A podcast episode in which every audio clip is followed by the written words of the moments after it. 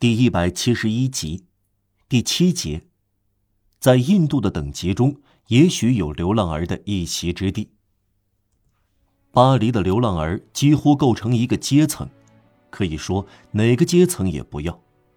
流浪儿这个词，一直到一八三四年才第一次印成文字，从民间语言进入文学语言。在一本题为《克洛德格》的小册子中，这个词出现了。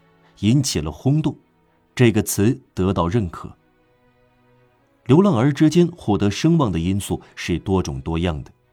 我们认识并有过交往的流浪儿中，有一个极受尊敬和赞赏，因为他见到一个人从圣母院的塔顶上摔了下来；另一个是因为成功的钻进残老军人院的后院，那里暂时存放圆顶下的塑像。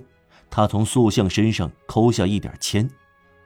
第三个是因为见到一辆一车翻车，另外还有一个是因为认识一个士兵，他差一点打下一个市民的眼睛。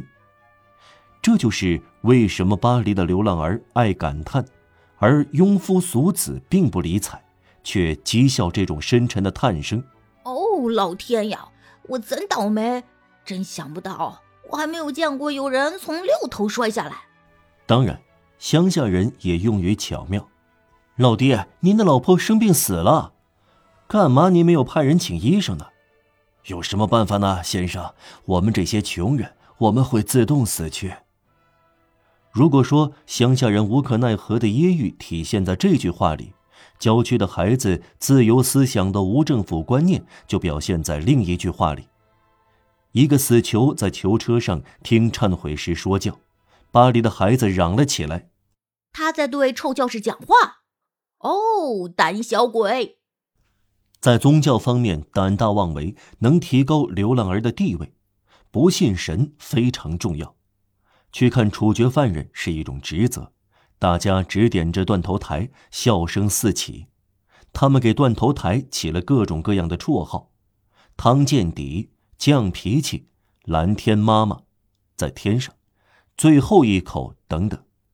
为了不漏看一点，他们爬到墙上，攀上阳台，爬到树上，攀住铁栅，抱住烟囱。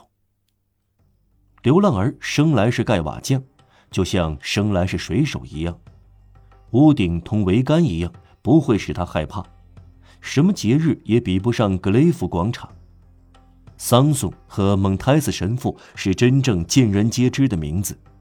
他们向犯人发出嘘声，以示鼓励。他们有时欣赏犯人。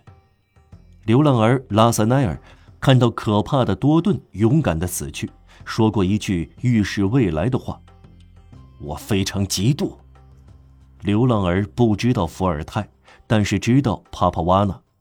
他们把政客和杀人犯混为一谈。他们对死囚临行的衣服口口相传。他们知道。托勒隆戴一顶丝卢帽，阿弗里尔戴一顶水獭鸭舌帽，鲁威尔戴一顶圆帽，德拉伯特老头是个秃顶，不戴帽子。卡斯坦面色红润，非常漂亮。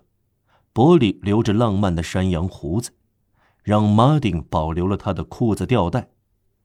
库勒菲和他的母亲吵架，你们别互相埋怨了。一个流浪儿对他们说。另外一个流浪儿要看德巴克经过，他在人群中太小，看到码头上的路灯便爬了上去。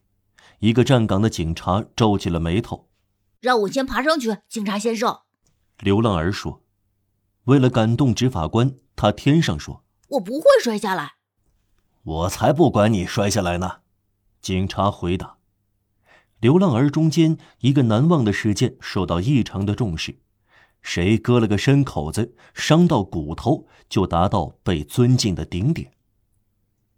拳头并非微不足道的令人尊敬的因素。流浪儿的一句口头禅是：“我可够厉害的，嘿！”